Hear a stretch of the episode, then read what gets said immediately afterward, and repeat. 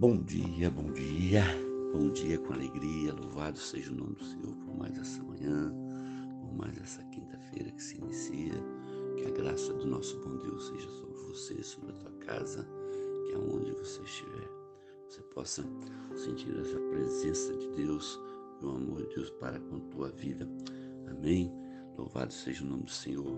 Lá em Isaías capítulo 43, 41, desculpa, no versículo 13, no finzinho do versículo 13, diz assim: Agindo Deus, quem impedirá? Agindo Deus, quem impedirá? Ah, tão bom saber que você tem um Deus que age por você, que toma decisões por você. É bom saber que você tem um Deus que cuida de você. Então você precisa confiar nesse Deus, confiar, entregar totalmente as suas preocupações, as suas lutas na mão dele e descansar nele. Algumas coisinhas que nós precisamos fazer para que Deus possa agir na nossa vida. A primeira coisa é obedecer a sua palavra, né? porque quando nós obedecemos é, é, a palavra de Deus, Deus ele, ele cuida de nós.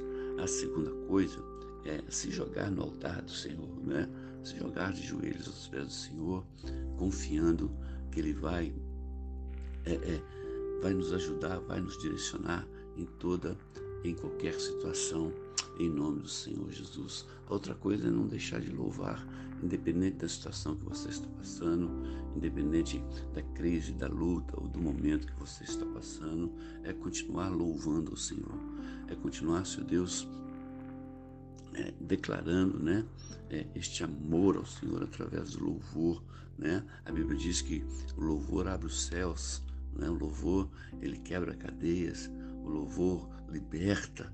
Olha que interessante. Então nós temos que continuar louvando ao nosso bom Deus. A segunda coisa, a terceira coisa que é importante é você é, pôr para fora tudo isso né? não guardar dentro do teu coração, porque muitas vezes nós guardamos isso né? para nós mesmos, colocamos para fora.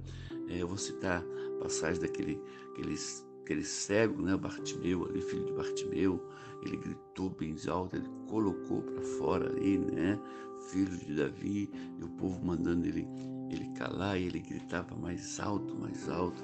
Às vezes a gente tem que colocar tudo isso para fora, mesmo se né, explodir, né, para que as pessoas possam ver, possam sentir ali que você realmente necessita de um cuidado de Deus. E mais uma coisa que nós vamos fazer é tomar uma atitude.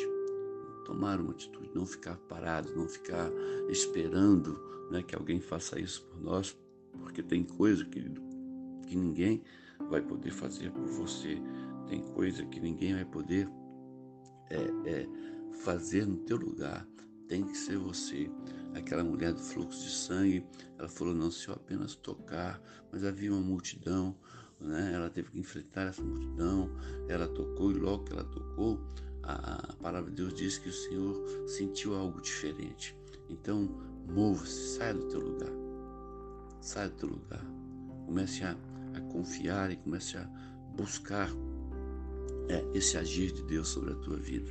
Se nós conseguimos colocar nossa vida é desse jeito aí, orando, colocando no altar do Senhor, obedecendo, né? E movendo-se e às vezes se extrapolando um pouquinho no pedido, eu tenho quase convicção e certeza que Deus ele vai nos ajudar em nome de Jesus.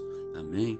Então vai lá na sua Bíblia, no capítulo 41 de Isaías, lá no finzinho do verso 13, e você vai ver lá, agindo Deus, quem impedirá?